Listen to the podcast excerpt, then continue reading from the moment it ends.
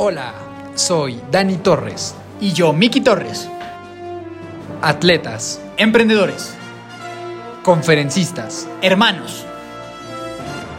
Creamos este espacio con la finalidad de aportarte conocimiento, valor y motivación. A través de las historias de personas extraordinarias y de nuestra perspectiva de vida. Bienvenido, bienvenida. Los hermanos de fuerza están aquí.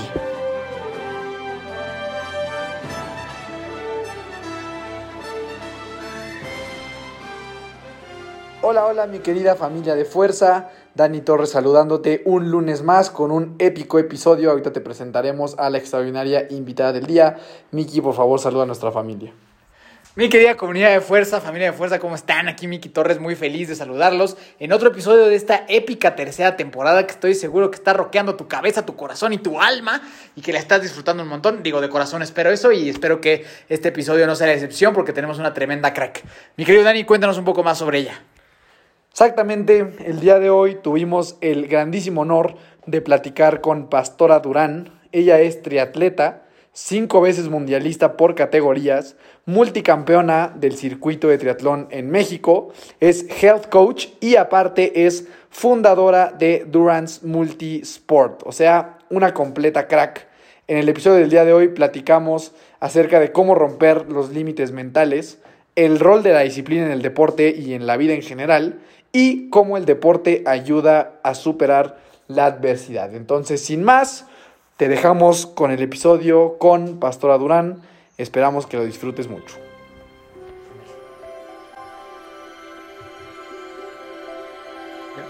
Mi estimada pastora, ¿cómo estás? Bienvenida a este tu programa, tu, tu lugar, tu casa. Este, toda la familia de Fuerza seguramente ya está encantado de escucharte y muy ansiosos por escuchar toda tu historia. Este, pues nada, bienvenida, ¿cómo estás?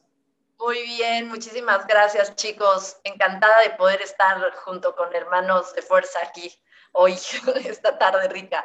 No, hombre, estamos de verdad súper, súper contentos en esta ya tercera temporada de Hermanos de Fuerza y, y tenerte aquí con nosotros es un verdadero honor. Y bueno, como, como todos los invitados, este, te, te vamos a hacer las preguntas de fuerza, que son esas preguntas para que la gente te empiece a conocer, con respuestas fáciles algunas, algunas un poquito más profundas, pero hay que tratar de ser lo más concreto. ¿Tú estás lista?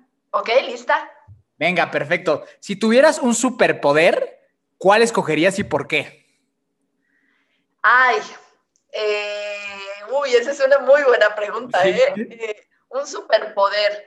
Yo creo que el llenar al mundo de empatía. ¿Ok? ¿Por, por alguna razón en especial? No, me gustaría muchísimo que, que la gente siempre eh, tuviera ese sentimiento en su vida, ¿no? Que nos falta muchísimo para, para poder desarrollar muchísimas cosas. Totalmente, muy bueno, muy, muy, muy buen superpoder. ¿Tienes alguna mascota? No, no tengo mascota. Ok. Siguiente pregunta. ¿Cuál es el mejor consejo que te han dado? El mejor consejo que me han dado, pues que no viva a través de, del que dirán, jamás. Vientos. Y ahora, ¿el peor que te han dado? El peor que me han dado, eh, no, no vas a poder lograr esto porque tu edad ya no lo permite. Vientos, vientos, vientos. Siguiente. Si pudieras invitar a tomar un café a cualquier persona, viva o muerta, ¿a quién invitarías? A Mohamed Gandhi, sin duda. Ok. Perfecto, perfecto. Siguiente. Dinos algo que muy pocas personas saben de ti. Mm, que fui seleccionada nacional para gimnasia rítmica en España. Ok, ok, yo creo que va- vamos a conocer un poquito más de eso en, en- en esta plática definitivamente. Y por último, recomiéndanos una película, una serie o un libro o las tres. Para mí, mi película favorita, sin duda, la puedo ver, yo creo que la he visto de verdad más de 50 veces, Pretty Woman, es una película Ok. que a mí me, me puede encantar con Julia Roberts. Vientos, vientos, gran recomendación. Ese es un clásico para todas las personas que nos gusta el cine. Si no lo has visto, pues definitivamente no te puedes llamar un amante de las películas. Así que, Yo no lo he visto. ah, oh, rayos. Sí, yo no sé, sí, sí. Hay que irla a ver. ¿eh? Tienes que verla, es muy romántica, muy Sí. idealista, pero súper buena. Ok, la voy a ver. Vientos, vientos, vientos. Perfecto, pues esas fueron las preguntas de fuerza contestadas a la perfección. Asle que, pues bueno, vamos a darle entrada a este tema, mi Dani. Interrumpimos este épico programa para darte un mensaje de fuerza que seguro te va a interesar. Si algo de lo que hemos dicho a lo largo de este programa te ha motivado a incursionarte al mundo de los deportes de resistencia y necesitas un armamento para iniciar, te tenemos cubierto. Si estás buscando ropa para tu próximo triatlón, visita www.cadencepro.com y descubre los distintos productos que tienen para ofrecerte. Ahí mismo encontrarás la tienda oficial de Hermanos de Fuerza donde puedes adquirir nuestro trisuit oficial a un precio ridículamente accesible. También te invitamos a conocer a Aéreo MX, quienes se van a encargar de cubrir tus pies con las mejores calcetas deportivas del mercado. Visítalos en www.somosaereo.com y luce como toda una superestrella. Y por último, si quieres exprimir al máximo los productos que Aéreo y Cadence Pro tienen para ti, Entrena y compite con Senses, el mejor equipo de endurance de México, liderado por grandes profesionistas y seres humanos. Así que si quieres descubrir tu máximo potencial, únete a Senses, en donde por ser de la familia de fuerza te van a dar un superprecio. Y ahora sí, continuamos con la épica historia de nuestra querida Pastora Durán. Vamos a darle, Pastora, yo también estoy muy emocionado. La verdad es que yo Quisiera, eh, en algún momento, mi mamá, que seguramente nos está escuchando, yo le, le enseñé tu perfil de Instagram y como que dijo, ah, pues la, voy a seguir porque mi mamá está como empezando a sus casi 60 años a correr y, tiene como el objetivo hacer un maratón y demás. Y le dijimos, no, pues siga Pastor y seguramente va a gustar. Y ahorita está, o sea, siempre dice, no manches, neta, se me hace una señora que tiene una super vibra y como que siempre está súper feliz y me encanta verla y demás. Y nosotros compartimos como esa parte y era como por donde yo quería empezar. ¿Qué, ¿De dónde sale? Esta actitud como que se ve de repente como que tan brillante en redes sociales, como de que siempre estás como tan alegre y como que tan enérgica y como que tan echada para adelante. O sea, ¿qué hay detrás como de esa filosofía de vida de, digo, evidentemente tendrás momentos complicados como todos, ¿no? Obviamente, pero ¿qué hay detrás de, de tratar de compartir como esa buena vibra y esa energía alrededor, no solo del deporte, sino como de tu óptica de la vida en general? O sea, me interesa saber como de dónde sale esa, esa chispa especial que, que tienes. Híjole, muchísimas gracias y un saludo a tu mami desde aquí.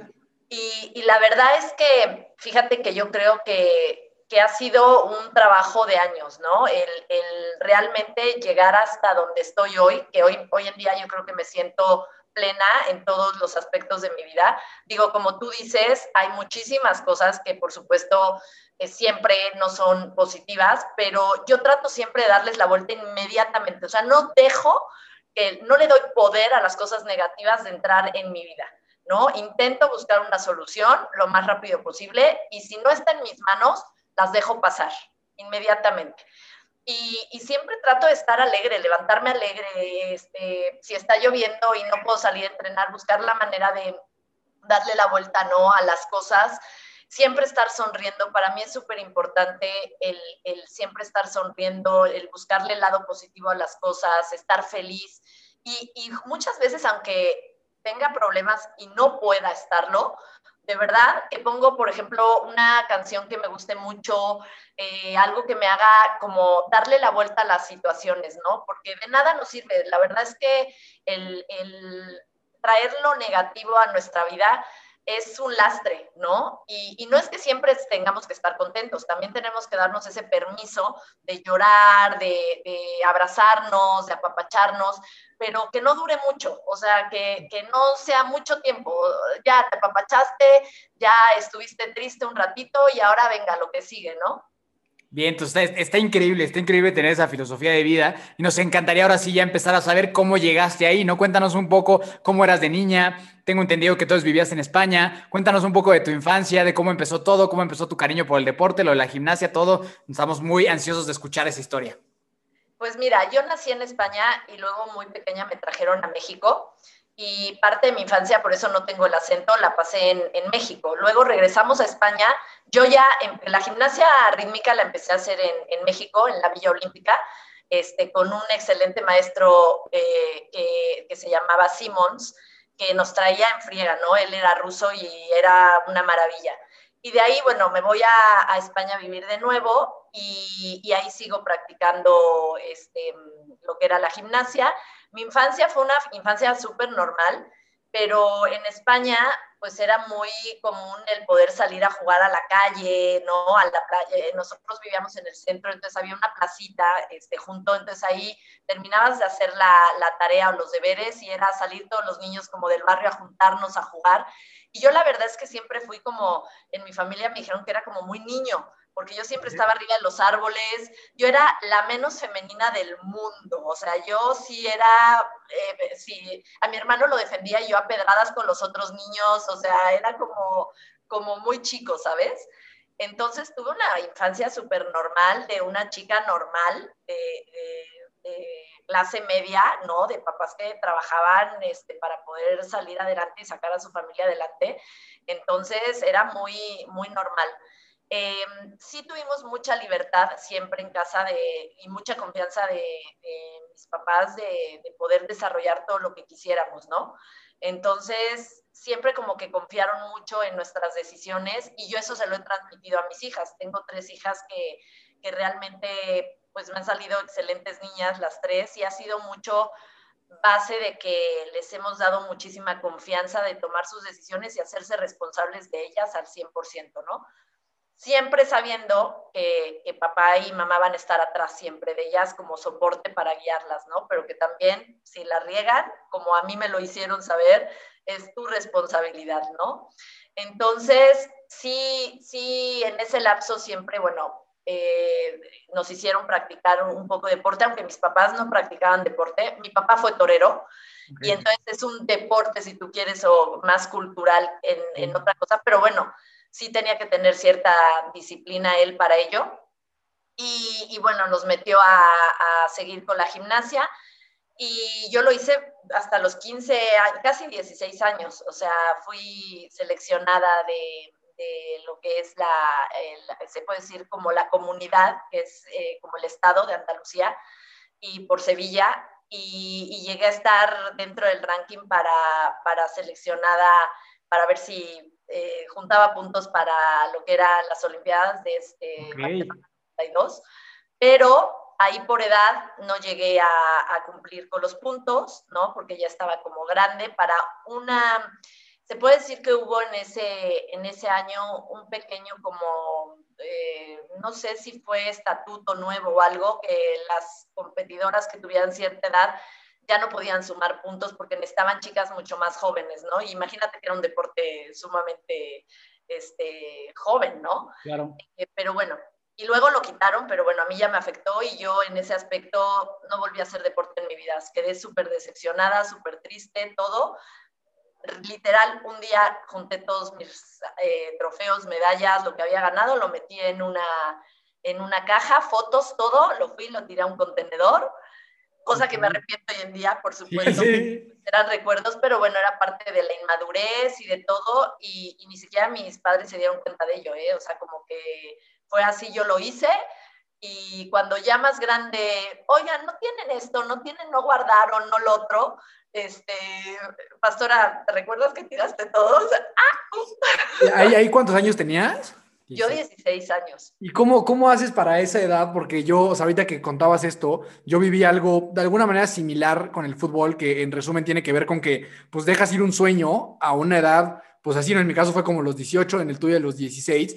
¿Cómo lidiaste con eso que al final no deja de ser una pérdida monstruosa? O sea, es, o sea, es como por lo que has peleado toda tu vida y de repente se te acaba y entonces pasa eso, ¿no? O sea, tienes como una furia enorme y entonces y quieres a lo mejor pegar o tirar y hacer cosas, pero después o sea, cómo lidiaste a lo largo de tu vida ya después con esa pérdida que siempre se queda, o sea, al final siempre se queda como ese gusanito de puta, yo perdí eso que era lo que yo visualizaba, pues como mi vida y como donde podía ser exitoso o exitosa, ¿no? O sea, cómo, como qué herramientas que es que adquiriste en esos momentos como de, tanta crisis, sobre todo una edad que es muy complicado, o sea, es una edad que es difícil tener esos recursos como de manejo personal y emocional para salir adelante, ¿no? De repente como que no sabes bien qué hacer. En tu caso, ¿cómo, cómo logras salir adelante de esa pérdida? Fíjate que fue bien difícil, tanto que, que, yo no volví a hacer deporte desde los 16 años hasta los 40, que empecé con el triatlón. O sea, para mí fue, yo no quiero saber más del deporte, porque además para mí había sido el mucho sacrificio. O sea, yo dejé de ser una niña normal, si tú quieres, porque yo me dedicaba a, a eso, a jugar un ratito con los amigos del barrio, pero de ahí yo me iba a entrenar y era un sacrificio de muchas horas. Entonces yo me perdí novios, me perdí fiestas, me perdí lo, lo que hacían las chicas de mi edad, ¿no? Por un sueño, por seguir un sueño. Y luego ese sueño de la nada me, se me va al suelo eh, a lo mejor, no sé, no, no sabemos, a lo mejor ni hubiera punteado, ¿no? Para, para juegos, pero el intento de hacerlo para mí era lo que contaba y ya no me dieron la oportunidad, ¿no? Entonces, eh, fue, no quiero saber más del deporte en mi vida, o sea, nunca más voy a volver a sudar una gota por, por, por, deporte. O sea, podré sudar una gota porque me muero de calor en una playa con una piña colada y una cerveza, pero nunca más. Por un deporte. deportivo, ¿no? Y lo cumplí, lo cumplí hasta, hasta los 40 eh, años. Digo, sí en mi ciudad abrían un gimnasio de que el spinning ya abrió, ya sabes, la novedad, y yo iba con mis amigas, me compraba todo el outfit, todo, duraba una clase, porque decía, ay no, esto duele, este, ¿qué tal que me vuelvo a enganchar y, y, esto, ¿a dónde voy a llegar? No, no, no, no, Luego me dio por el pádel, me pusieron en mi ciudad canchas de pádel nuevas y me volví súper intensa, pero era un deporte donde dependía siempre de otra persona. Entonces, yo soy muy competitiva. Entonces, terminaba del chongo con mis compañeros o ellos conmigo, porque un día si yo no llegaba a tope y el otro sí, me querían reventar la raqueta en la cabeza. Y yo, si ellos no llegaban a, darle con todo a las retas, era como, oye, no le estás echando ganas, fuera otro el que sigue, ¿no? Entonces, era como, como muy intensa y dije, no, yo no puedo hacer un deporte de compañeros, necesito algo sola. Y en ese inter tuve una pérdida muy grande, que fue la, la muerte de mi papá, que éramos muy, muy unidos. Entonces, a mí me dio una depresión bien grande. Y, y, la única manera de salir de ella era o con fármacos o con deporte. O sea, esto recetado por un médico. Y definitivamente en su momento sí dije, sí, o sea, los fármacos, porque yo no voy a volver a hacer deporte como lo hacía, tan disciplinada para que me saque de esto, ¿no? Entonces, yo fui a comprar las, las medicinas y, y en ese momento, eh, cuando vi todo eso puesto en, el mostrador, dije, no, hombre, mi papá se me vuelve a morir en este momento si ve que, que nos enseñó todo lo contrario, ¿no? A salir con la fuerza, a salir con la actitud, a, a creer en nosotros. Entonces, pues no me las llevé y le hablé a una amiga por teléfono. Estaba empezando todo esto del runner muy fuerte hace 10 años y, fue cuando yo le dije, oye, ¿sabes qué? Este, eh, por favor, ayúdame, ayúdame a, correr, enséñame a correr. Y ella me decía, venga, hay una avenida súper grande aquí en Tehuacán que está llena de luminarias. Y ella me decía, lo primero que vas a hacer es correr, trotas una y, y caminas otra y trotas una y caminas, y así una semana, y a la segunda semana ya trotas dos y caminas una, y así hasta que te eches todas ya trotando, ¿no? Que eran como cuatro kilómetros. Y así lo hice, pero yo me sentía muy bien. Yo llegaba a mi casa y me sentía muy bien. Y de ahí, pues ya me fui como palomita para el triatlón.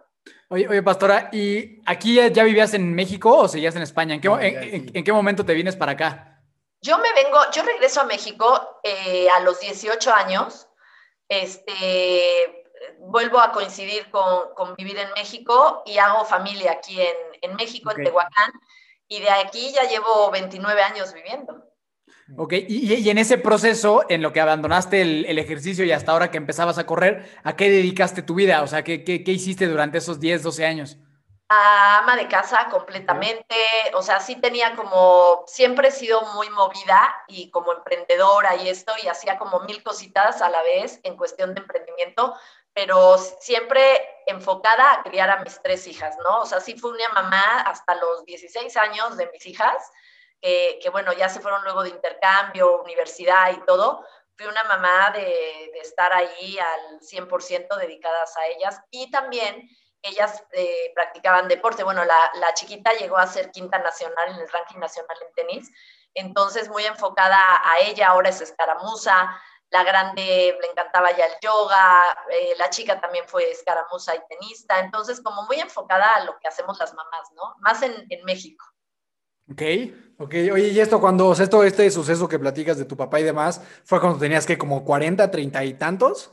No, yo tenía, cuando murió mi papá, yo tenía 37 años. Okay. Y empecé eh, medio a correr y así me la llevé como corriendo y eso, pero iba y venía, iba y venía. A los 40 es cuando hago mi primer triatlón.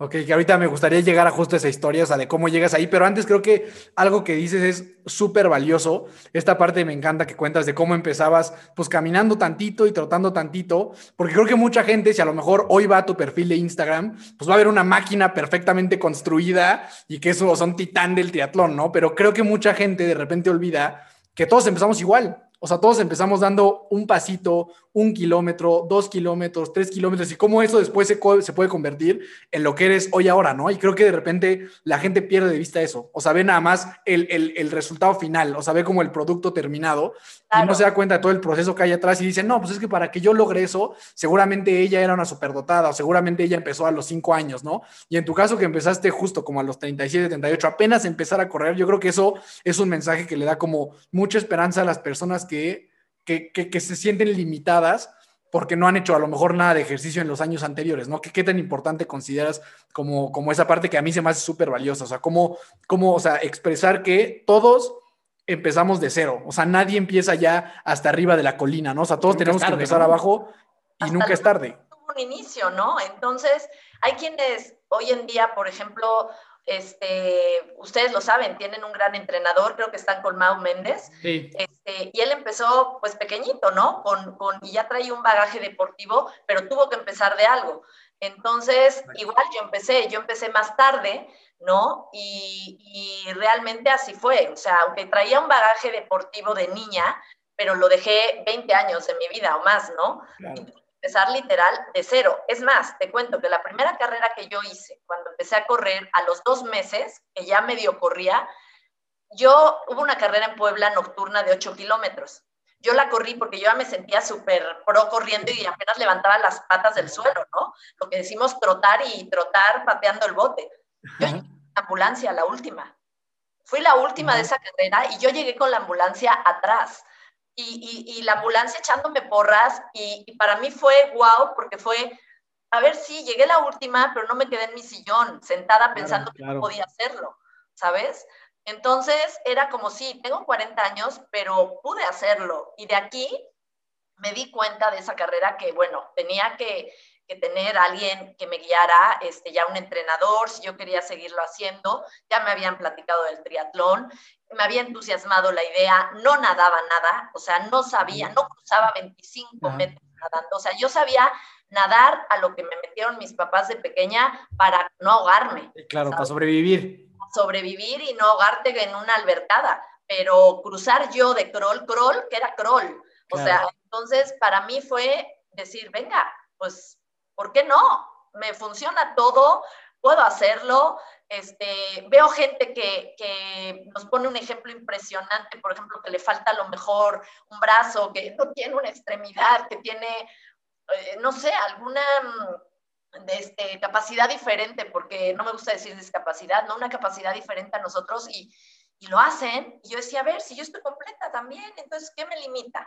¿No? Lo único que tengo que hacer, sí, es ponerme a ello disciplinarme, porque no solo cuando compites en un triatlón, y ustedes lo saben, es tu riesgo personal de salud, sino cómo puedes poner en riesgo a otras personas. Tú imagínate que vas nadando y no entrenaste lo suficiente y te da un, ataque de pánico y te cuelgas de alguien y lo ahogas. O sea, imagínate en la bicicleta, si en la etapa de ciclismo no tienes un entrenamiento y buena técnica, tiras a un pelotón porque no sabes a dónde tienes que ir. Y en la carrera pie lo mismo, ¿no? Entonces, al final ya no es solo por nosotros, sino por todos los que compiten. Entonces, yo sí dije, tengo que entrenar, tengo que buscar quien me guíe. Y, a la parte que dices de, cómo eh, empezar de cero, hoy en día yo que soy entrenadora, de las cosas que más me gustan y es llevar a gente que no sabe nada, que me dice, oye, pero yo no sé nada, ¿me puedes entrenar? No sabes qué feliz me hace ver ese progreso, esa progresión de cuando tú los estás, además los, los recibes así y, cómo van creciendo, ¿no? Y, vas viendo que hace tres meses se te morían en, en, una carrera continua de 10 minutos y ahora están corriendo tres meses después 10, 10 kilómetros fluidos y que además ya buen ritmo. Entonces, eso es lo que más me motiva a mí para seguir adelante, ¿no? Eso está eso está súper, súper padre. Eh, la verdad es que yo creo que hay pocas satisfacciones más grandes en esta vida como el ayudar a alguien a transformarse y evolucionar en una mejor versión de ellos mismos, ¿no? Que definitivamente en el deporte es un ejemplo muy tangible de eso, de cómo puedes estar en un lugar y en tres meses en otro y eso definitivamente, independientemente del tema salud, te hace una mejor versión de ti mismo, o sea, estoy convencido en todos los aspectos, ¿no? Y me encantaría justo que nos platicaras cómo para ti fue diferente, o sea, si, si tú esos 12 años sin deporte, no te, no, no, o sea, como que no sé si sentías como un vacío que alcanzaste a reconectar después de 12 años. Me refiero al tema emocional, o sea, como que si al, empezar a correr y al empezar a, volver a engancharte con esto, si volviste a sentir algo diferente, o sea, como que si, si redescubriste algo en ti que, que a lo mejor había estado pagado por 12 años, o cómo fue emocionalmente reencontrarte con esta versión tuya, que, que hacer deporte te hace feliz, la verdad es que es algo que te genera alegría en general a los seres humanos, ¿no? Entonces, ¿cómo fue para ti de 12 años sin nada a volver a empezarlo a hacer? Me imagino que haber sido como un reencuentro padre con un viejo amigo.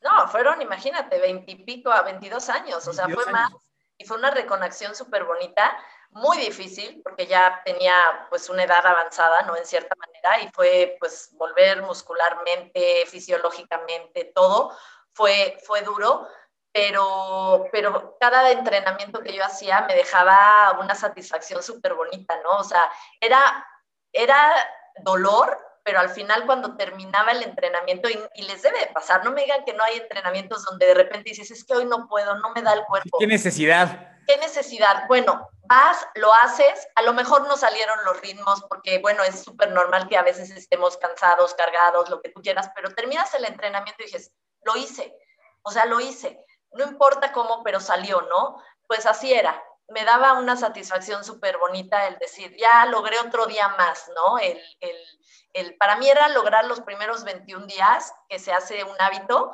en todo, y logrando los 21 días yo sabía que lo demás se iba a ir como hilo de media.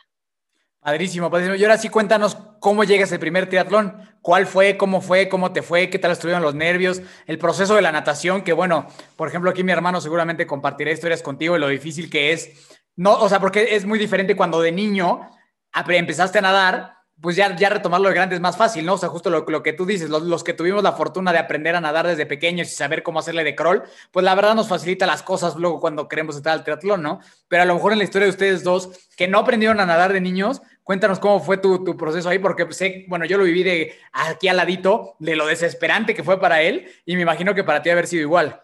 Sí, claro, o sea, la verdad es que mi primer triatlón, la verdad es que me metí como el borras. O sea, yo me metí a ver triatlones y Nitrisud llevaba, me acuerdo que llevaba un traje de baño, unas licras así de esas de correr arriba.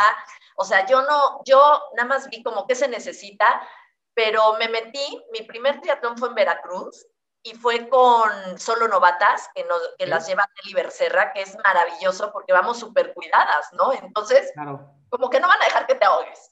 Entonces, estaba padrísimo pero pues todo lo nadé de, la verdad, de perrito.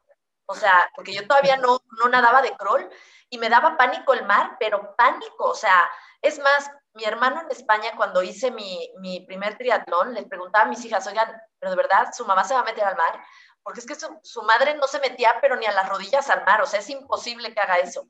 Y, y, decían, pues sí, se va a meter al mar, o sea, y ya lo hizo más bien, ya se metió, ¿no? Y, y ya salió de ahí, pero, pero la verdad es que lo hice de perrito, pecho, de lo que, vamos, ni pecho, porque eso no era más que un guajolote ahí sobreviviendo en el mar.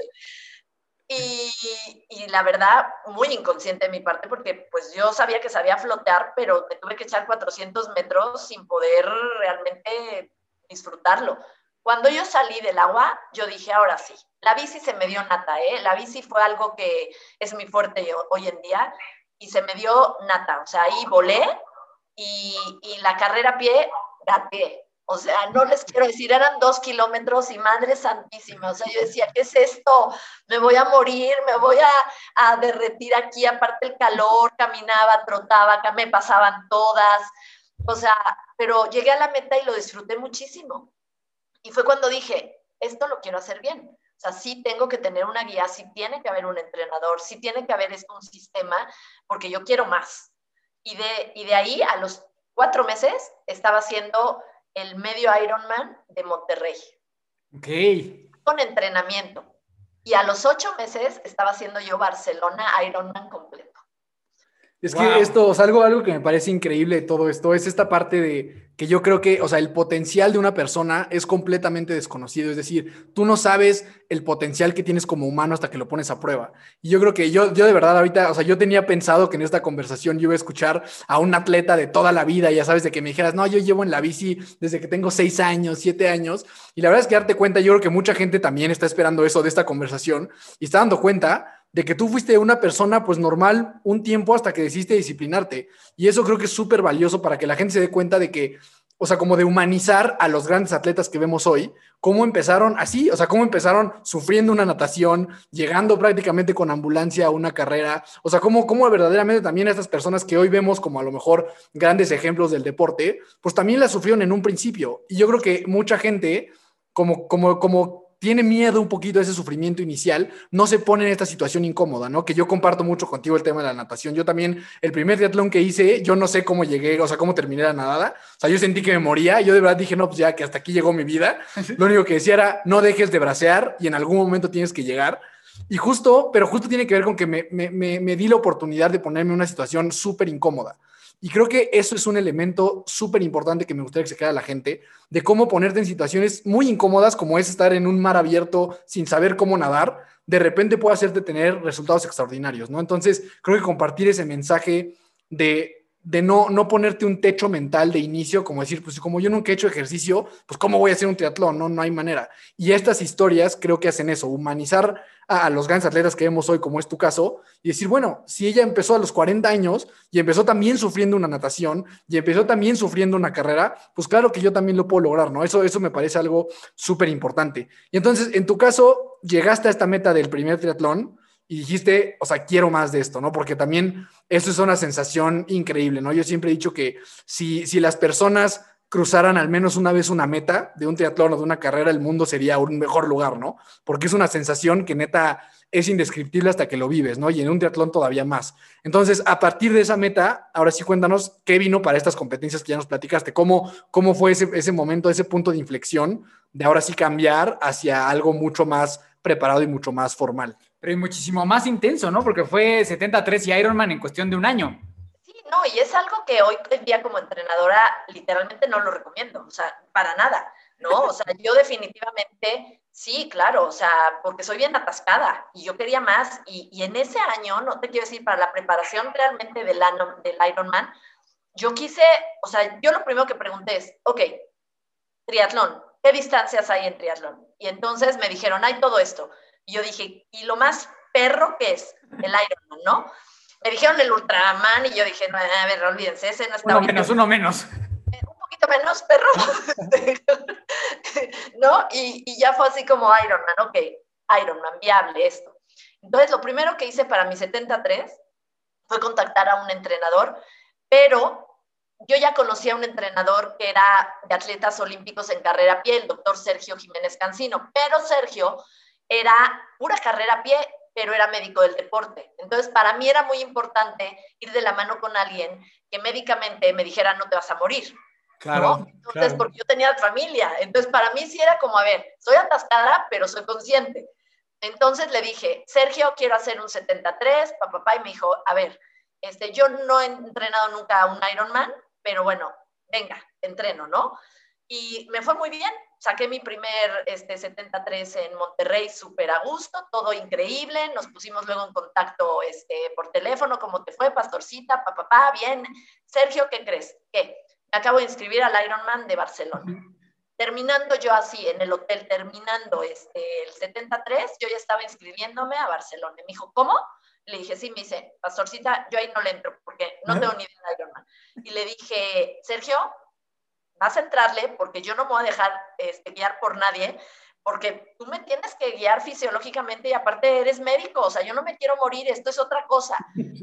Y como sabe que soy bien intensa, le dije, voy a buscar a alguien más. Y entonces agarró y me dijo, no, pastorcita, yo ahí voy a estar contigo. Lo primero que hizo fue llevarme al cenar, porque él tenía acceso al cenar, hacerme pruebas de todo para saber que a la loca que le había dicho que sí, no se le iba a morir, ¿no?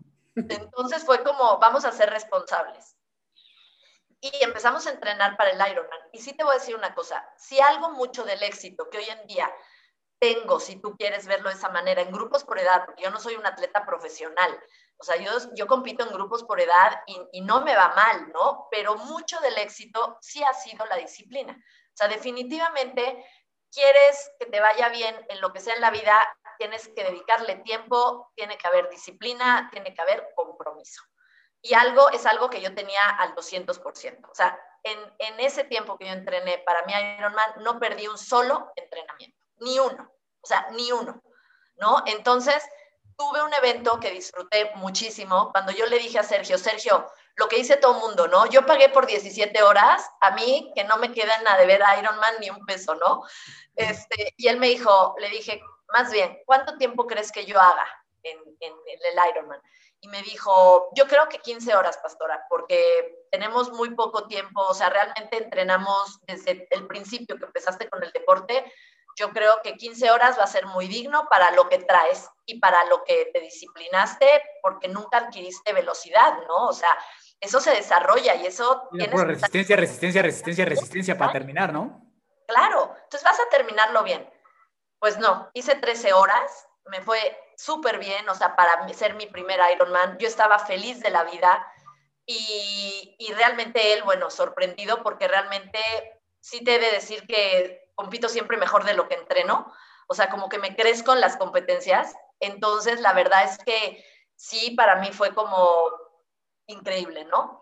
De ahí todavía pasé otro año más haciendo muchas loqueras, hice carreras de aventura, me metí a, a carreras de montaña, ultra trails, o sea, yo quería probar todo, todo, todo, todo. Y de repente, este, estaba yo entrenando con un chico español estaba aquí en México y yo le dije que yo quería ir a un mundial, de, de mundial de los ITU. Y él me dijo, no, o sea, no vas a poder ya, pastora, porque tu edad, o sea, no has desarrollado la velocidad, o sea, la verdad no, no es viable. Y yo en ese momento llegué a mi casa y lo platiqué con mis hijas y son mis primeras que me aterrizan y, me, y yo llegué triste y no, pues no voy a poder ir a un mundial, pero bueno, voy a seguir haciendo triatlón y así. Y lo primero que me dijeron es, ¿cómo? O sea, Pastora Ludurán le está diciendo a alguien que no puede. O sea, ¿de veras no puedes? Y yo así como, no, pero es que ya me dijeron que empecé tarde. Y me dice, mamá, tú no puedes seguir con ese entrenador. O sea, tú no eres así. O sea, no te pueden limitar algo que, que todavía no saben. O sea, llevas dos años en esto. Entonces, en ese momento le di las gracias y busqué a otro entrenador, que fue Eligio Cervantes, y, él es el vicepresidente de la Federación de Triatlón, fue olímpico, alguien con muchísimo bagaje deportivo, toda la experiencia del mundo, y entonces él me dijo, sí, pastora, claro que sí, yo te entreno, pero a lo que yo te diga. Y lo que yo te diga es bajarte a sprints, o sea, nada de medias distancias, nada de Ironman, no. Aquí es, vamos a tratar de desarrollar la velocidad lo más posible para que luego, cuando ya este, la resistencia, pues va a ser lo más fácil, porque realmente es como ir estirando la liguita. Pero la velocidad, ustedes lo saben, o sea, bajarle de cuatro, o sea, cuatro segundos a un kilómetro cuesta mucho. Sí. Y bueno, pues me puse en sus manos y al mes estaba un evento de dos meses entrenando con él, estaba Los Cabos, que lo quitaron ese evento que era padrísimo, y calificó en primer lugar a mi primer mundial. Ok, o sea, o sea, dos meses después ya estabas calificada. ¿Y alguna vez supiste de ese español? ¿Perdón? ¿Volviste a saber del entrenador español? Hombre, que, o sea, yo creo que hoy en día me hice de dar diarrea. Sí.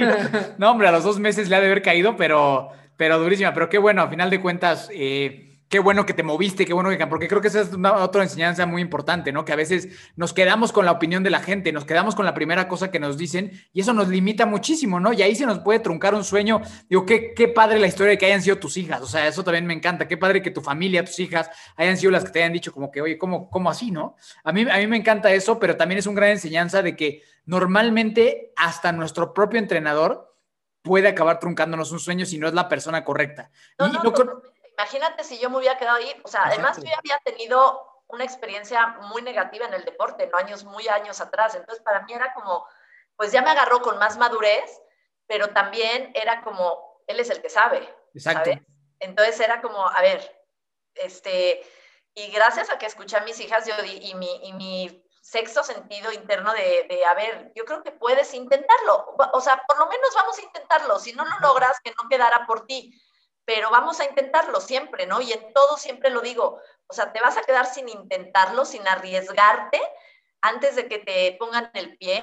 No, que te lo pongan después si quieres, ya que, que no, no viste ese paso, ¿no? O sea, para mí sí era súper importante intentarlo y trabajé para ello y lo logramos y Rotterdam fue mi primer mundial. De hecho, él fue porque además Eligio iba con la selección mexicana, es quien lleva a todos los seleccionados mexicanos a competir y él estaba ahí. Y para mí verlo en la carrera gritando, o sea, venga pastora, o sea, mi entrenador, o sea, hice mi mejor carrera de la vida, ¿no? En ese mundial en Rotterdam, porque además iba con toda la motivación del mundo.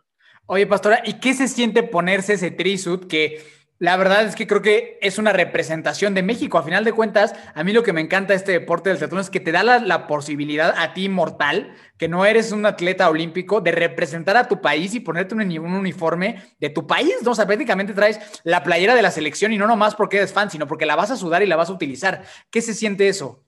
Claro, es increíble, sobre todo porque, mira, nosotros representamos a un grupo de atletas mortales. Ustedes, yo, o sea, eh, todo el que, el que se pone un trisuto, o sea, para cualquier competencia, representamos atletas con una vida normal, no somos elite, no, no, nosotros no motivamos a los elite, ¿no? Es más, los elite pueden decir de repente, ay, esta piojosa, este, que tanto sale en redes y eso, y ni es nada, ¿no?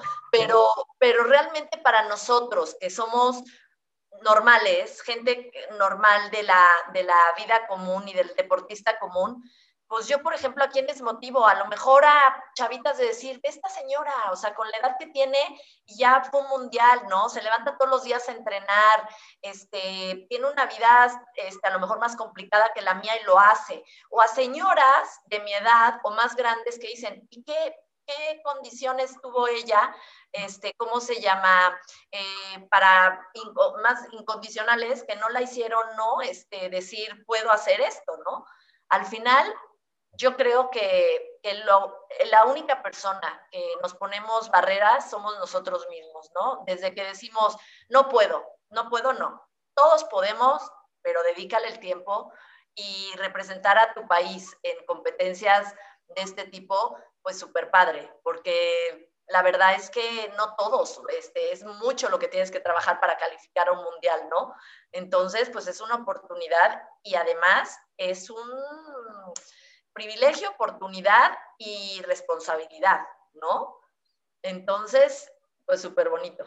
Sí, ahí yo creo que tocas dos puntos que para mí son esenciales. Uno voy a ser medio repetitivo, pero este tema de que tu potencial como persona es algo que no conoces. Es que para mí si la gente que nos escucha entiende eso, ya me doy por bien servido. Si tú entiendes que tu potencial y tu capacidad humana es completamente desconocido, o sea, tú no me puedes decir, yo tengo esta capacidad en el deporte porque no lo sabes, no tienes ni idea hasta que lo pones a prueba. O sea, y ahí me pasa, por ejemplo, con la natación. Yo nadaba así a 2.40 el 100 o una locura así, y de repente ahorita ya empiezas a tocar 100, 200 como a 1.58, 1.59 y yo digo, wow, esto, esto yo lo veía inviable. O sea, yo en un momento hubiera dicho, no hay forma de que yo llegue a nadar eso. A lo mejor para el que nada 1.10, 1.20, ay, o sea, ni, ni, siquiera es mi afloje tu 1.58, yo aflojo a 1.30, ¿no?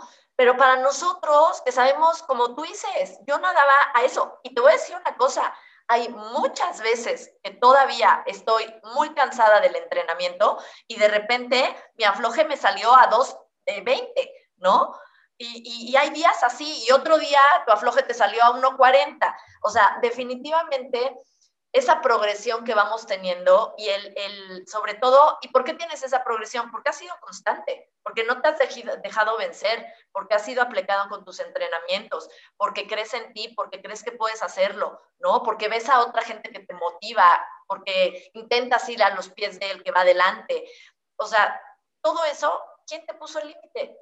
Exacto, es justo eso. O sea, yo creo que ese, techo que nos ponemos de repente, y en la parte deportiva pasa muchísimo, es, una, es algo completamente inventado. O sea, es algo que verdaderamente puede romper y por eso el deporte es increíble. Y justo esto otro que mencionan me parece muy importante. Mi papá justo ayer me preguntaba, oye, es que neta sí siento que estás nadando mucho mejor. ¿Y cómo le has hecho? Y mi respuesta fue, pues horas vuelo. O sea, no hay más que horas. O sea, ahí sí no hay no hay otro mecanismo más que estar horas y horas y horas y horas en la alberca, o sea, no hay una salida fácil. Y eso creo que es lo, algo muy padre de esto también, que conforme más horas le metas, mayor es tu recompensa. O sea, el, el cuerpo responde cuando lo haces de esa manera. Y eso está completamente en nuestro control. No, y la verdad es que también nos ponemos muchos pretextos, porque también yo veo, tengo, o sea, veo muchos atletas y tengo atletas que están haciendo, preparando un Ironman y son godines, papás, eh, hijos, esposos, viajan un montón, ¿no? Eh, y ven la manera de, de cuadrar sus entrenamientos y lo hacen. Y sin embargo, otros que de repente te encuentras en la calle y dicen, no, es que yo no tengo tiempo y no sé qué, ¿trabajas? No, este, ¿tienes hijos? No, este, esto, pero es que no tengo tiempo. y tú dices, híjole, mano, o sea, y, y, tú sabes la otra contraparte de quien tiene una vida súper complicada o tiene más de un trabajo y lo hace, digo, a ver, perdóname, eso no, no, me la creo, o sea, a mí no existe, o sea, porque veo gente que cuando quiere pues, saca horas del día, a mí me llegan por Training Peaks que suben sus actividades 3 de la mañana, o sea, a esa hora se están levantando a hacer sus dos horas de rodillo, luego de ahí se van a correr y de ahí están ayudando a la esposa a, amamantar al niño porque le tocó el biberón a él a las 6 de la mañana, o sea, y se durmió sí a las 9, pero a las 3 de la mañana está entrenando porque sabe que si no, su organización del día no da. Entonces tú dime que no se puede.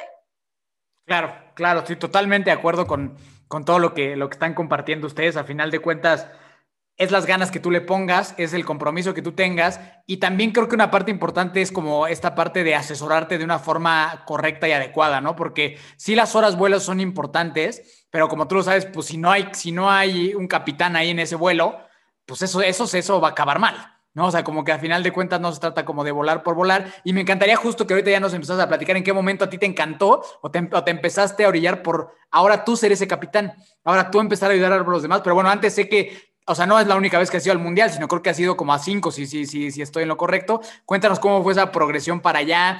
Ironman también hubo, ya no hubo, o cómo, cómo ha seguido todo por ahí. Pues mira, ahorita este, me he dedicado a pura corta distancia porque para mí era muy importante desarrollar, o sea, como que, que desarrollar mi velocidad, ver hasta dónde yo podía, ¿no? Y sin embargo, sigo mejorando, o sea, pero estamos hablando de que han sido dos años sin parar en sprint. ¿no? Luego he hecho alguno que otro olímpico, sí, sí es compatible la media distancia, pero ya no me he ido dos años a hacer Ironman porque sí, la verdad, eh, también quería, o sea, cuando me meto en algo me gusta hacerlo muy bien. Y sentía yo que hoy en día, para, para el ritmo de vida que tengo, no era muy compatible el entrenar para larga distancia. Entonces, no lo iba a hacer como yo quería, me iba a frustrar y entonces prefería eh, hacer las cosas como me gustan hacerlas y bien, ¿no? Entonces, eh, sí, he ido a, pues ya he calificado, después de, ese mundial califiqué a todos, o sea, ya me fui como... Año por año. Siempre estoy en podio entre uno, dos y tres. todas las categorías son bien duras y siempre competidoras mejores que tú, pero a mí eso, por ejemplo, no me baja todo lo contrario, cuando alguien me gana, digo, estudio dónde es donde, donde está mi área de, posibilidad y trato de mejorarla, ¿no? ¿Para qué? Para estar lo más cerca posible la próxima vez. No soy la mejor de mi categoría, pero que tampoco creo que haya peores en la categoría. Yo creo que cada quien hace lo que puede, a lo que puede, y entonces intento estar dentro siempre de, de lo que me gusta, ¿no? De las tres primeras. Oye, y ahí pasó a ti, eh, perdón que te interrumpa. ¿Tienes algún ritual precompetitivo? O sea, ¿tienes una onda acá cabalística o algo así como de antes de competir? ¿O, nomás vas y compites y ya? Híjole, una noche antes me pongo de Milky Way hasta las manitas. O sea, o sea, haz de cuenta que me da como una ansiedad por el dulce. O sea, sí llevo mi, mi alimentación muy bien, pero una noche antes, literal, antes de dormir, sí me tengo que echar mi chocolate, mi Milky Way, porque es como como que me reconforta, me da endorfinas para el día siguiente, ¿no? Entonces es como, pues sí, sí lo hago y lo llevo ya, por si no lo encuentro a donde voy. Oye, y justo ahí te quedas otra pregunta, o sea, a pesar de que has hecho, me imagino, no, yo creo que ni has de tener la cuenta de cuántos triatlones te has hecho, pero a pesar de eso, ¿todavía te da muchos nervios pararte ahí en esa línea de salida? Siempre, yo siempre diré que como los actores, o sea, si tú pierdes el nervio, le pierdes el respeto al, deporte, ¿no? Entonces yo creo que el, nervio siempre tiene que estar ahí porque es parte de saber que, todo lo que hiciste, ¿no? solo es ponerle la, la cereza al pastel al día siguiente. Entonces, para mí, el, el, no estar nervioso es como, a ver, o sea, pues pues no, o sea, quien no se pone nervioso es que no se le ocurrió, ¿no? Entonces es como, si vas a ir nada más a, hacer un triatlón para irte caminando un segmento, a ver, no lo veo mal, pero para mí no, no está padre, ¿no? O sea, hay que ir a, a, para eso entrenaste, ¿no? Para eso estás haciendo deporte.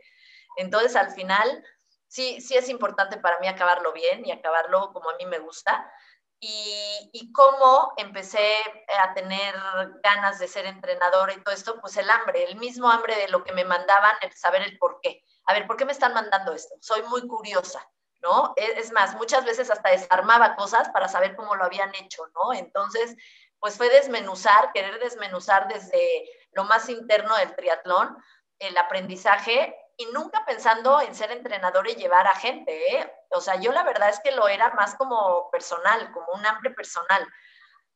Pero luego se vio que, ya gente me pedía, me, sabían que había sido, había estudiado y me decían, oye, ¿no me podrás entrenar?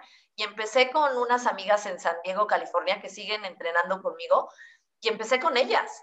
Y a lo mejor para mí eso era como muy fácil porque, ay, están bien lejos, ¿no? O sea, como, o sea, chin. Y, y, la verdad es que me apasionó, me apasionó y hoy en día pues ya tengo a mi equipo, a Durance Multisport, ya somos un equipo de pues cincuenta y pico personas entre, entre carrera a pie, este, ciclismo, ciclismo de montaña y triatlón. Y mucha gente nueva que empieza desde cero y eso me encanta. O sea, tengo de todo tipo de atletas, el competitivo, tengo este, dos elite de montaña, y, chicos y chicas que empiezan de cero, de cero completamente, y eso me encanta, porque es como llevarlos que se enamoren de esto, ¿no? Esto está, está increíble, o sea, yo, yo digo, no sé, o sea, poniéndome en, en, en, tu posición, creo que inclusive me daría a mí personalmente, por como soy yo, mucho más satisfacción ver eso que a lo mejor mis propios logros, o sea, porque siento que eso ya es como, wow, porque ya, ya, ya tu pasión por el deporte ya trasciende mucho más que tu propia, tu propia vida, o sea, ya está trascendiendo a través de los demás y eso a mí se me hace que es, creo que de las, de las formas más padres de vivir una vida, el que tus ciencias trasciendan en ese punto de que estoy disfrutando muchísimo el desarrollo y cuando los veo competir, ¿no? En, en, este triatlón de Huatulco que pasó, iba una chica este, del equipo que era su primer triatlón y aparte hizo una participación maravillosa y, y, ella misma hasta se sorprendió, ¿no? De lo que, de lo que había logrado, pero le dije, Tis, velo, o sea, al final fue tu esfuerzo, fue tu disciplina, fue, tienes esa capacidad competitiva, ¿no? Este, y, realmente, pues ahí está, y empezó conmigo de verdad sin correr, sin nadar, o sea, eh, eh, ya llevaba deporte en su vida, pero al final nunca había hecho, ¿no? Con disciplina como las cosas, y fue increíble ver su, su participación y bueno, yo hubiera deseado no competir de repente y verla ahí, ¿no? Claro. Pero, pero la verdad es que, bueno, es parte de, ahora intento como sobrepesar. Antes competía todo el circuito nacional porque quería el ranking nacional. Entonces trataba ya. Ya lo conseguí el año pasado y para mí fue como, venga, ya lo tienes, ya lo tuviste una vez en tu vida y ahorita estás en otra etapa, ¿no? Ya no vas a competir tanto porque quiero ver a mis atletas también.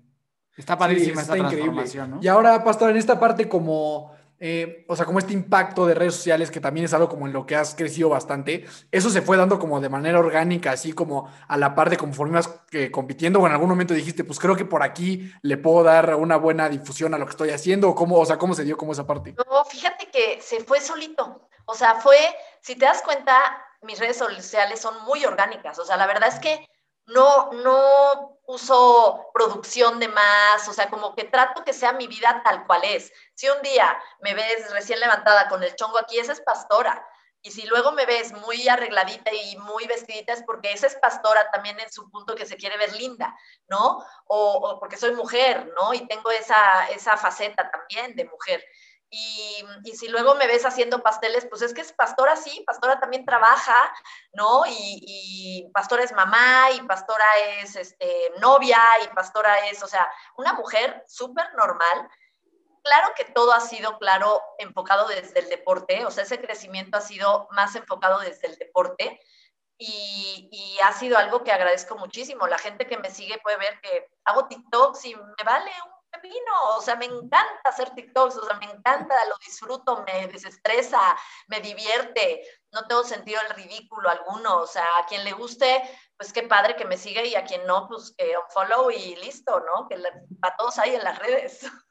Y a ti, a ti que nos estás escuchando, mi, querida comunidad de fuerza que nos escuchas, de verdad ve a seguir a Pastora porque, o sea, son, o sea, creo que tus cuentas son de esas que estás, no sé, si estás pasando por un mal día o algo así, siempre hay, algo bueno en tus historias o algo, siempre hay algo que da risa y, transmites muy padre la energía, la verdad. Te lo digo con toda honestidad, se transmite muy padre tu energía a través de tus redes sociales y yo creo que ese es el éxito de tus redes, que sabes transmitir tu energía, que sabes transmitir tu alegría y tu pasión. Entonces eso a mí se me hace que está increíble y yo a eso le adjudicaría el muy merecido crecimiento de tus redes, porque creo que es contenido muy positivo, muy optimista, que de verdad, me acuerdo que subiste uno, uno que no sé si sea TikTok o algo así, que te subes como una camioneta así dando una marometa, que, que, que yo decía, o sea, que, que, de verdad son de esas cosas que dices, es, que qué chistoso, o sea, qué chistoso esto que acabo de ver y, y, es padre, ¿no? Entonces, creo que son de esas cuentas que aportan cosas positivas en el día a día de la gente, entonces sí te quiero hacer una mención y felicitarte por eso, porque por lo menos a mí, sé que a mi hermano, sé que a mi mamá también, a veces nos haces el día con lo que subes, entonces entonces, de verdad, para todos los que nos están escuchando, no se la pierdan.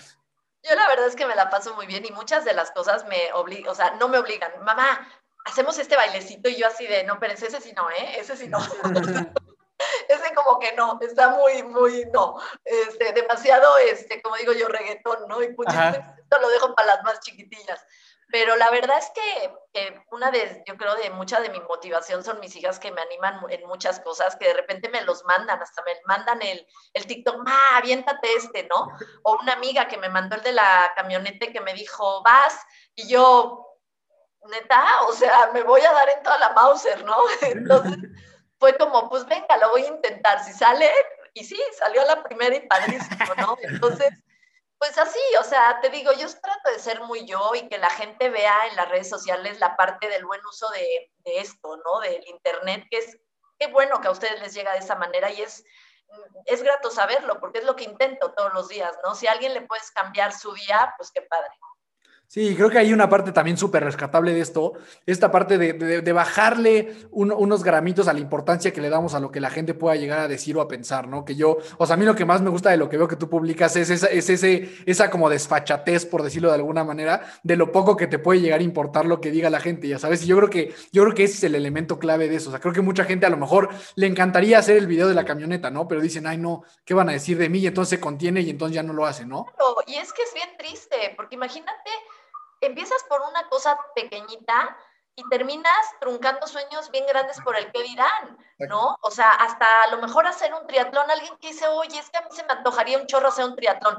Pero ¿qué van a decir que yo ya con 60 años voy a hacer un maratón, un triatlón? A ver, ¿y qué te lo impide? ¿Quién te dice que no puedes? O sea, por lo menos inténtalo. Ya si, si no sale, pues ya será, por ti no quedó, ¿no? Pero hay una, yo no sé cómo es, no sé, ustedes a lo mejor la pueden buscar, pero dice que uno de los, eh, una de las frases que más sueños ha trucado en la vida es lo que piensen de ti, el qué dirán, ¿no? Si tú vas a tu vida pensando en el qué dirán, estás fregado. Ahora, siempre con conciencia, como yo digo, tampoco es viva la pepa, o sea, mientras no le hagas daño a nadie, mientras tú puedas, el... ¿por qué se ríe? La expresión de viva la pepa estuvo muy buena, no la, no la había escuchado yo nunca de verdad, o sea, al final, siempre y cuando no hagamos daño a nadie, siempre y cuando, pues bueno, tus principios morales, o sea, es que yo eso no lo juzgo, yo no soy nadie para juzgar a nadie, a mí me da igual quien se encuentra en redes sociales o quien es su vida, es como quiere manejar sus redes, tú sigues a quien tú quieres al final, ¿no?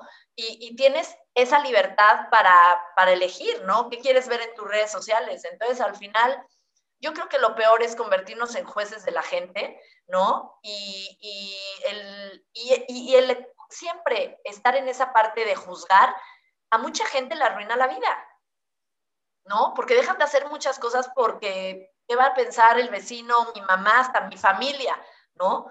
Y si partes de ahí estás bien mal, bien mal porque dejas de disfrutar muchas cosas. Sí, sabes que yo creo que algo cuando yo, o sea, porque es un tema que del cual me gusta hablar mucho, o sea, de cuánta importancia le damos a la opinión de las personas.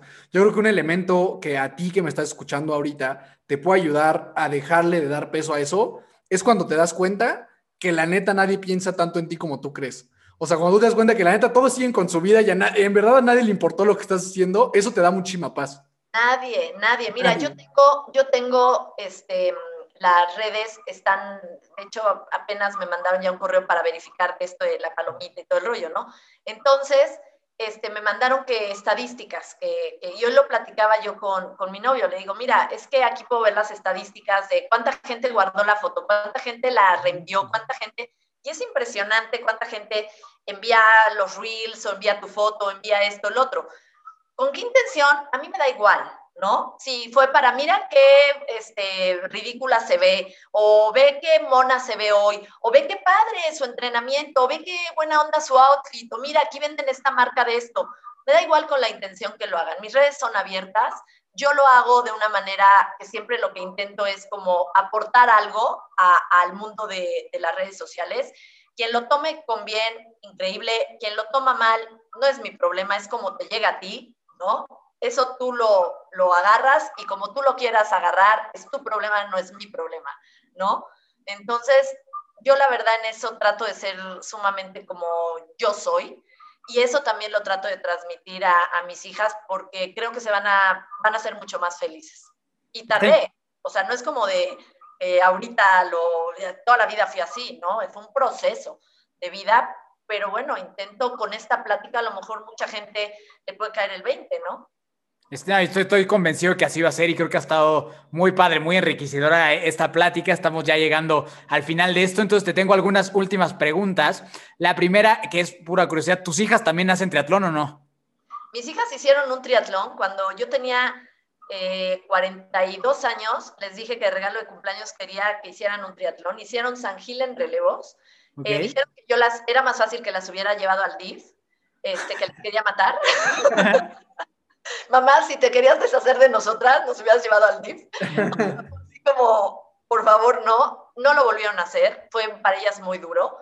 Em, siempre que me van a ver algún triatlón salen entusiasmadas con, ahora sí vamos a hacer un triatlón, pero sí están dedicadas a otros deportes. La chiquita es escaramuza, la mediana es, eh, hace carreras de montaña y alpinismo, y la grande es este, instructora de yoga, de Jivamukhi.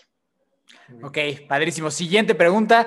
Ahora que, mencionabas que tú pues, te hacías todo el circuito de triatlón, ¿cuál es para ti, dentro de los eventos del circuito de triatlón mexicano, cuál es el más bonito? O sea, que le, que le dirías a la gente, no te puedes perder este. Más bonito. Ajá. La Paz. Más duro para mí, Huatulco. Huatulco, ok, ok. ¿Tu favorito personalmente? Huatulco. Huatulco. A pesar de ser más duro. Porque me saca de, de mi estado de confort. Cada vez que lo hago, es, me voy a Strava corriendo a ver cuánto, si subí mejor, si bajé mejor, si corrí mejor. Eh, es un triatlón duro porque no es plano, entonces es un triatlón que cambias muchos de ritmo. Entonces, para mí, que, me rete. Mm, ok. Y ahora uno que dirías, evítalo, o sea, no vayas a ese. Valle de Bravo. Totalmente, por dos, yo también, totalmente de acuerdo, es una cosa ah, espantosa. me antoja nadar en un agua tan cochina, o sea, definitivamente es que no lo he hecho en mi vida, o sea, eh, y no lo haré, no creo que lo, que lo haga porque es que me siento que voy a salir de ahí con tifoidea. totalmente de acuerdo, estoy totalmente de acuerdo en ese. Y ya por último, ¿cuál sería el que le recomendarías a alguien que va empezando? O sea, como, ¿cuál dirías que es muy bueno para hacer el primer triatlón de alguien? El primer triatlón de alguien, yo creo que Monterrey podría ser ideal porque es en un canal donde no es mar, es como una alberca infinita, entonces creo que, vas a sentir los catorrazos y la presión de mucha gente, pero sin tener la ansiedad, ¿no? del mar. Si no dominas aguas abiertas todavía o has podido ir algún, a tocar el mar. Si es un, es un triatlón que va a ser en mar para empezar, yo creo que, o no para empezar, pero tengo puede ser también muy bueno, porque es como un híbrido, es una distancia noble, es un y es pues igual el laguito es muy tranquilo, ¿no? Ok, ok. Ahora te me ocurrieron otras últimas dos. Ahora sí te prometo que, que últimas dos. La primera es, ¿qué te pareció la carrera a pie en las estacas? No. Terrible. Terrible, ¿verdad? O sea, no, o sea, mira que yo hago muchísimo trail y me fascina el trail y, y, de hecho lo disfruto muchísimo, pero es que eso no era ni trail ni el arena suelta hoyos, yo me, o sea, lesioné o sea, llevaba los tenis que no eran adecuados, no me gustó. De acuerdo. Me gustó menos la carrera P. De acuerdo. Y esta última que a mí se me ocurrió, que me imagino que en algún punto seguramente lo has pensado, Kona, algún día. Mi novio va a ir a Kona el próximo año, seguro. Ok, ok, ok. Entonces, Cozumel, yo estoy segura, y entonces iré a Kona con él. vientos, vientos, vientos. Entonces vamos a tener que traer al novio también aquí para que nos cuente de eso. Para que nos cuente de qué. Oye, otra pregunta está un poquito personal. ¿Qué tal está el de, el de Ixtapa? Digo, este episodio va a salir ya cuando hayamos conquistado Ixtapa, pero nosotros este fin de semana competimos allá. Este, ese, ¿qué tal es? Me imagino que ya también ya lo hiciste. ¿No? No he hecho ¿Nunca lo Ixtapa. hecho? Nunca lo he hecho, quería ir a hacerlo, pero justamente voy a, a- con mi equipo a, a Ciudad de México a verlos. Procuro ir a, de los que tengo en cada ciudad, ir a verlos cada dos meses y, voy, me toca este fin, ninguno iba, iba a Ixtapa realmente. Entonces, no voy a Ixtapa, no lo he hecho, es un triatlón que la verdad quiero hacer. Eh, dicen que, que Iztapa, la entrada del agua es como complicada por las olas, pero una vez que ya te adentras, la entrada y la salida es complicada, ¿no? Si te toca el mar, mar un poquito revuelto. Pero dicen que es de los más bonitos también. No he tenido la oportunidad de hacerlo. Yo espero el próximo año y lo hacemos, ¿no? Hecho, Seguro, seguro que sí, comprometidos, ya. ya está comprometidos. ¿Cómo se sienten? ¿Bien? Bien, bien, Bien, al bien, 100, bien. al 100. Sí. Sí, vamos, va- va- vamos con todo. Pero con Es- este nervio, con este nervio como el que platicábamos, sí, claro que ya hay el nervio de que el fin de semana va a ser la competencia, pero es ¿Qué van parte del show. distancia? Olímpico, Olímpico. Olímpico, olímpico. A ver qué tal nos va. Y Ahí los voy a estar siguiendo en el tracking, a ver. Obvio, A ahí, ver, ahí, sí, ahí, sí, ahí sí, nos vas, ahí nos vas siguiendo. Este, ya para terminar, antes de que nos dejes tus redes sociales y demás, eh, la última pregunta es: imagínate que tienes la capacidad, tienes el superpoder de programar el primer pensamiento que tienen las personas al despertar, de todo el mundo. O sea, tienes ese, o sea, Dios te concedió ese superpoder que puedes programarles el primer pensamiento a la gente cada vez que se despierten. ¿Qué te gustaría que pensaran? Ay, Dios mío, es que ustedes están muy... Y, y aquí en exclusiva eres la primera persona que va a contestar esa pregunta. en el amor infinito. Ok. ¿Cómo en qué Yo- sentido del amor infinito? En todas las expresiones, en todas. Amor a- hacia el prójimo, hacia tu pareja, hacia tus hijos, hacia lo que tengas que esté presente en tu vida, mandarle todo ese amor infinito. O sea, como que lo primero que pienses sea como en esas cosas que más amas en la vida, esa En, familia. en amar a todo. En amar a todo, o sea, pero mandar como esos pensamientos de amor, ya sabes, a, a- a, pues a eso, a las personas más cercanas, las más importantes en ese momento a ti, ¿no? No, pues yo creo que si, si, si eso, si eso se hace realidad, el mundo definitivamente sería mucho mejor. Entonces, Pastora, mil gracias, estuvo increíble. Creo que de verdad nos podríamos echar otro ratote aquí platicando contigo. Eh, fue un honorazo conocerte. Esta, a Hermanos de Fuerza es tu casa, tienes las puertas abiertas cuando quieras, el día, el día que quieras. Tú y todo tu equipo Durance Sport también, saludos a ellos y todos bienvenidos aquí para todo. Y de verdad, muchas, muchas gracias. Y nos puedes dejar tus redes sociales. Y nada, muchas gracias. Claro, mira, en Instagram, que es la que más uso, estoy como Pastora Durán. En TikTok estoy como Pastori4.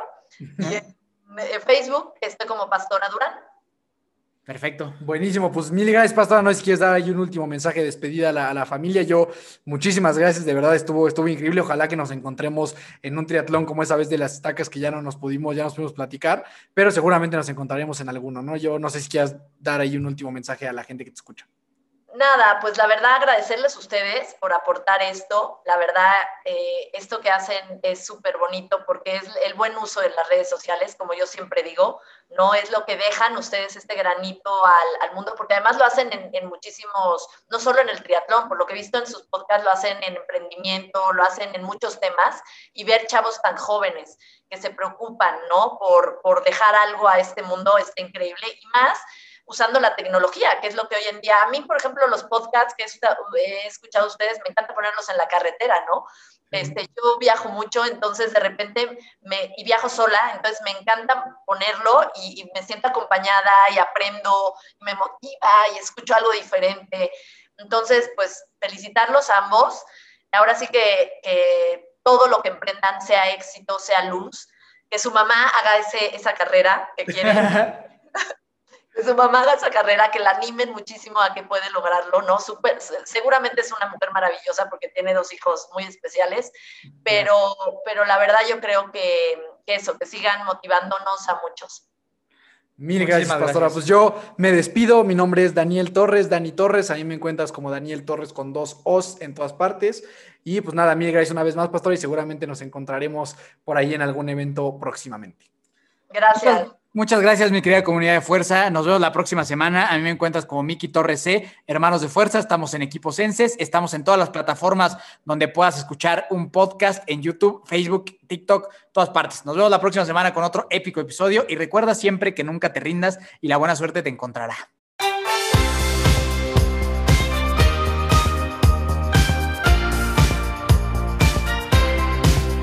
Na na na na na na na na Hey, hey, hey. Adiós.